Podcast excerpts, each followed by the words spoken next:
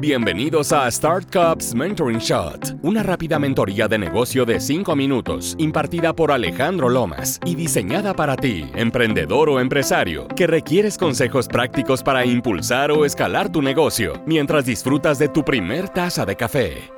Hola emprendedores, bienvenidos a una sesión más de Start Cups Mentoring Shot. Hoy platicaremos sobre los 10 pasos que tienes que seguir para poder levantar inversión ante ángeles inversionistas. Para eso, antes de comenzar, lo que te voy a pedir es que no pienses como emprendedor, piensa como inversionista. Ponte en los zapatos de aquella persona que va a creer en ti como emprendedor. Es decir, ¿qué pasaría si tú fueras inversionista y lo que tú quisieras hacer es invertir en emprendedores como tú? Número uno, identifica, investiga y conoce todos los clubes de inversión que hay en tu ciudad o en tu país eh, llamados Club de Ángeles Inversionistas. Eh, hay México hay muchos, en Latinoamérica hay bastantes. En realidad hay muchísimos más ángeles inversionistas en el mundo que fondos de capital privado. Un inversionista ángel es aquella persona que tiene ganas como tu emprendedor de apoyar el emprendimiento, de exaltarlo, pero tal vez no tiene tanto tiempo para emprender. Sin embargo, cree en el talento de otros emprendedores como tú que con un pequeño impulso tanto económico como de mentoría y seguimiento puede apoyarte para que tu startup salga adelante. Bueno, ya que identificaste qué ecosistemas hay cercanos a tu ciudad, segundo paso es crea una historia.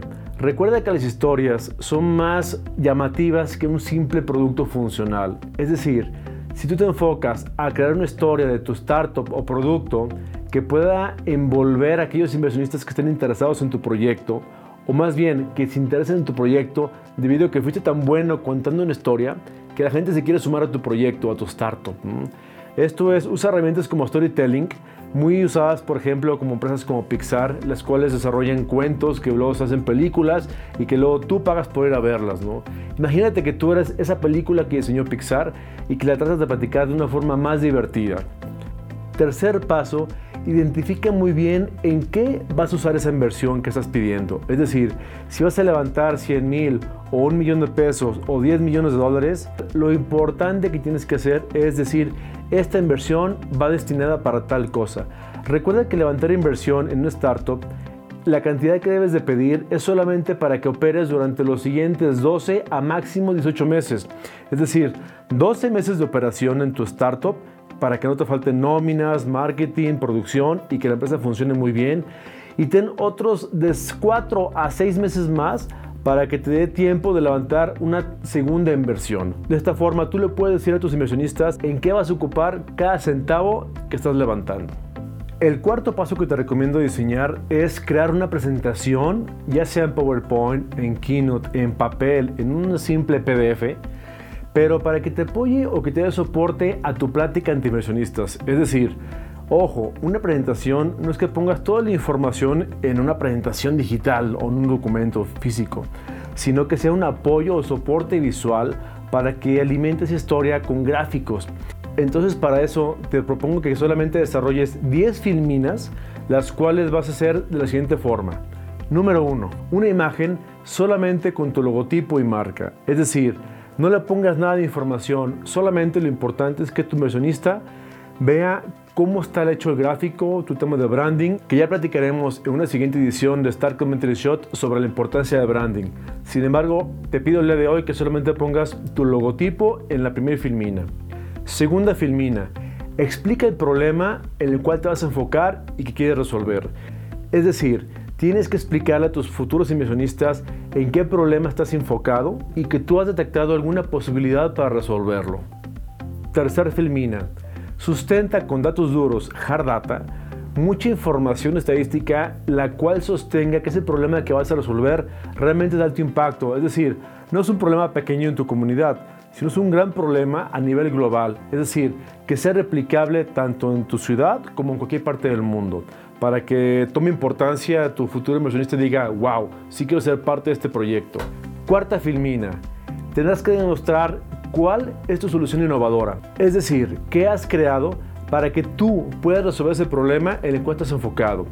No tratamos de describir la tecnología al 100%, simplemente la idea innovadora que estás enfocada. Es decir, qué valor vas a entregar a tu mercado objetivo para que su problema sea resuelto. Número 5. Ahora sí, detente un poquito y explica básicamente cómo funciona tu producto o servicio. Es decir, no quiero que te enfoques en la tecnología, sino realmente si la plataforma funciona de una forma fácil, con un solo botón, con dos botones, está la pantallita, solamente quiero que emociones al inversionista de una forma muy gráfica, pero sencillamente, ¿no? Recuerda que los inversionistas o alguien muy lejano a ti no son expertos en tecnología y lo único que quieren saber es un look and feel de tu plataforma. Número 6. Tu competencia. En esa filmina tienes que explicar a tus futuros inversionistas que tú conoces perfectamente bien a tu competencia, ya sea directa o indirecta. Sobrepone algunos logotipos de ellos y explica qué tamaño del mercado ocupan ellos y tú dónde estás. Séptima filmina, finanzas. Este rubro es muy importante.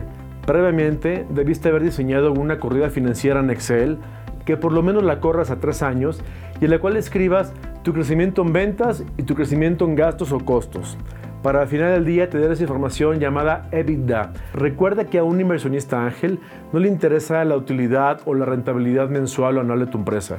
Le interesa ese EBITDA. Ya platicaremos en otro capítulo de Startups Mentoring Shot sobre finanzas. Ahorita quiero que te quedes con la idea de solamente poner tres años con tus ventas anuales, tus costos anuales y esa utilidad de la operación que puedes llegar a tener o también puede ser pérdida de la operación, llamen llamada EBITDA.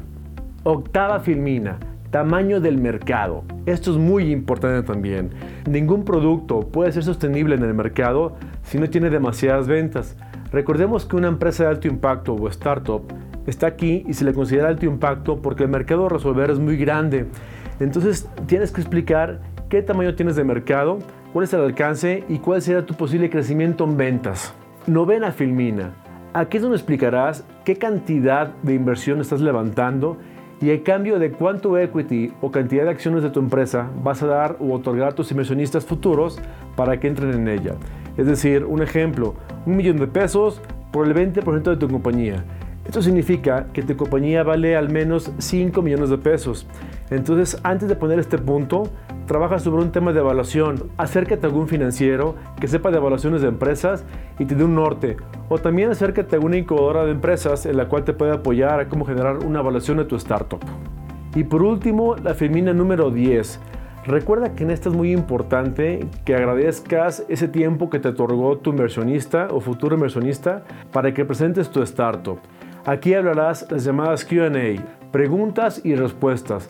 Aquí es muy importante que le permitas a tus inversionistas darles el tiempo para que te hagan preguntas. Recuerda que si no hay preguntas no es buena señal, es decir, que no hubo interés. Sin embargo, si te enfocas cada uno de ellos a que tengan una pregunta importante y tú la resuelves rápida y concreta, es decir, no pierdas mucho tiempo en cada pregunta, responde rápido y claramente para darle más tiempo a tus inversionistas que te hagan preguntas. De esta forma habrás logrado un gran elevator pitch en tan solo 3 minutos lo cual te hará poco a poquito un gran emprendedor y sobre todo un buen pitcher de startups. Así que el sexto paso para ejercer un buen elevator pitch es contrata a un diseñador gráfico, el cual te puede ayudar a diseñar cada una de las filminas de tu PowerPoint o Keynote para generar un buen impacto entre tus inversionistas. Paso número 7. Recuerda que la parte verbal es muy importante. Es decir, no solamente trabajas en un buen diseño de tu presentación, también practica, practica continuamente para que tu pitch salga a la primera. Nunca leas una presentación. Siempre tienes que saber todo de memoria en cada paso para que se dé cuenta tu inversionista que sabes de lo que hablas. Así que practica, ponte en el espejo, usa tu cámara del celular y grábate y evalúate continuamente para que cada vez lo hagas mejor. Como mencionaba Steve Jobs en su época, practica, practica y practica. No te canses de practicar hasta que salga muy bien. Siempre puede haber una mejor versión de ti cada día. Paso número 8. No muevas mucho las manos. Recuerda que es muy importante la parte cinética. Como te ven, te tratan. Vete bien vestido. Usa un traje o una posible chaqueta este, con camisa sin corbata, pero que te vean bien. También eh, muévete continuamente, pero en una forma como un baile cómodo. No muevas mucho las manos, eso puede desencantar a la gente que te está viendo y puede distraer su atención. Para eso, tienes que enfocarte en que ellos se enfoquen en tu presentación y en ti mismo, no en acciones que pueden perderse un poquito de contexto. Paso número 9. Recuerda que no todo está en hablar con tu inversionista. También es importante que dejes un documento llamado teaser de inversión o pitch deck. Es decir, es una presentación en tan solo una hoja en la cual explicas todo el contenido de tu pitch y de tu empresa. Desde el logotipo, descripción del producto, es decir, a qué se dedica tu empresa, tienes que poner quiénes son los fundadores, ya seas tú o tu socio que reencarnó este proyecto, su nombre completo y trayectoria. Describir la industria o sector en la cual se encuentra tu startup, ya sea biotecnología, tecnologías de información, eh, big data, entre otras cosas. En tan solo 140 caracteres, describe el problema que vas a resolver y también explica tu solución innovadora. De otro lado, vas a poner tu tala financiera muy reducida, es decir, las ventas de tres años, tus costos de tres años y tu EBITDA. También debes de poner el monto de capital que estás levantando en ese momento y el equity o cantidad de acciones que vas a dar al momento de recibir la inversión. Y por último, paso número 10, el momento del pitch ha llegado. Tienes que estar conciso, fuerte mentalmente y enfocarte en que lo que quieres es levantar inversión y convencer a cada uno de tus posibles inversionistas para que invierten en ti como emprendedor y en tu proyecto. Así que si por alguna razón no es lo que esperabas, Sigue practicando, no te desanimes y vete revisando continuamente para que participes en más y más elevator pitch o en eventos de pitch que hay en cualquier parte de México, Latinoamérica o el mundo. Así que recuerda una cosa, en el mundo hay más dinero esperando ser invertido que proyectos hechos para recibir inversión.